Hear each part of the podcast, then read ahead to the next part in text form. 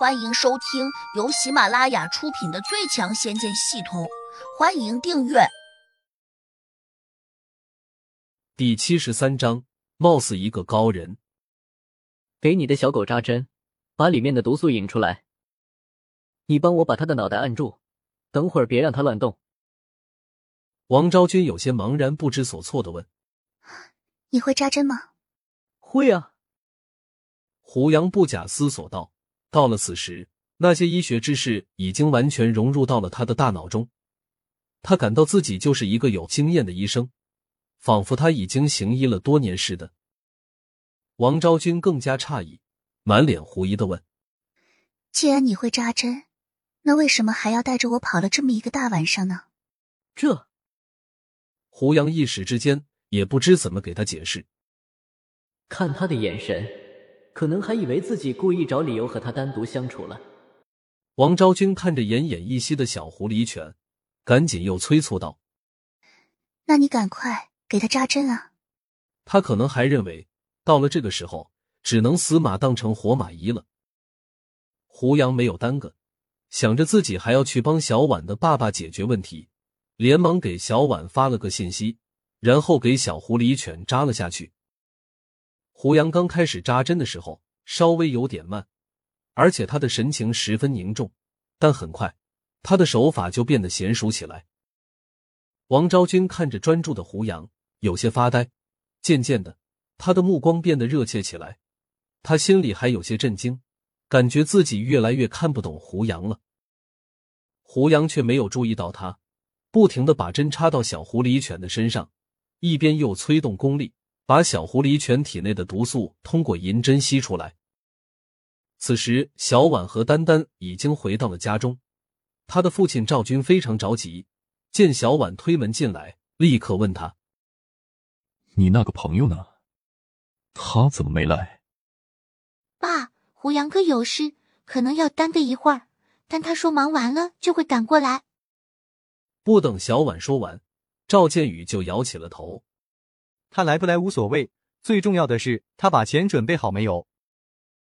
小婉目光闪烁的说：“他一早就出去了，可能是到银行取钱去了吧。”希望他不要放我们鸽子。赵建宇在旁边冷着脸说：“算了，我们暂时不要指望他。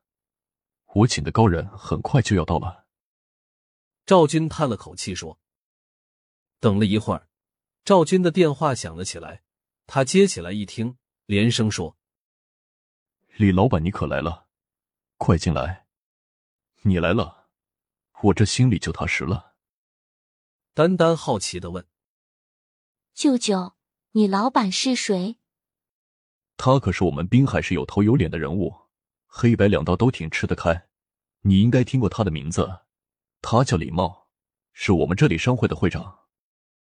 丹丹一听，不禁有些惊讶。我当然听说过，李茂李老板的确是个人物，在滨海市很少有事情是他摆不平的，有他出面，希望我们能够少赔点钱。赵建宇忽然拿出手机，默默的发了几个消息，不过大家的心思都在李老板身上，谁也没有注意到他的异常。不一会儿，一个穿着比较文雅的中年男子走了进来，他身后还跟着两个身材魁梧的青年。赵军赶紧迎了上去，激动的说：“李老板，可把你盼来了！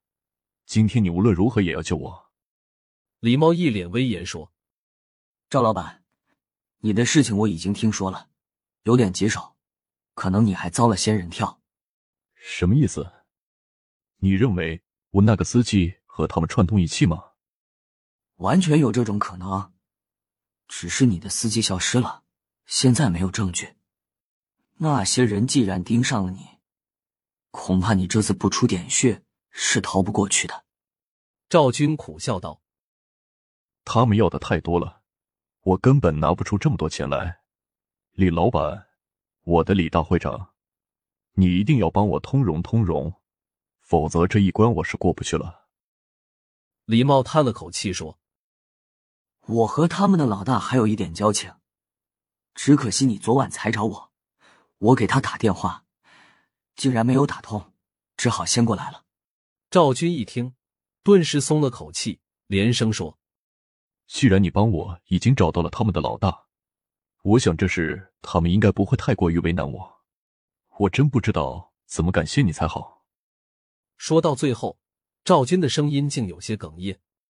李茂拍了拍赵军的肩头，沉声说：“你放心，他们老大多少会给我一点面子，当然肯定还是要赔钱，只是会少赔一点。”赵军点点头，感激道：“谢谢李大会长，谢谢您。”丹丹和小婉在旁边也露出了笑脸。丹丹还说：“小婉，你爸真能干，竟然把李大会长给请过来了。”小婉骄傲的说：“你看看我，就知道我爸当然很能干了。”你，丹丹扑哧一声就笑了：“你这小脸粉嘟嘟的。”没想到劲那么厚，小婉哼了声，并没有在意。屋里重新恢复了谈笑风生的气氛。赵军叫人给李茂上茶，李茂又给赵军介绍他带过来的两个青年。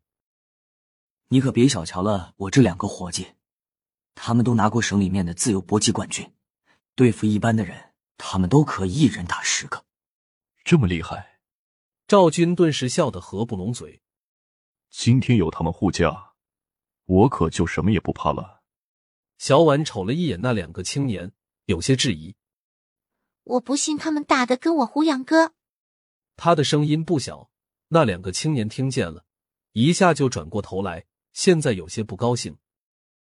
李茂看向了小婉，不禁也拧起了眉头。赵军转头喝道：“小婉，你胡说什么？”小婉不服气道。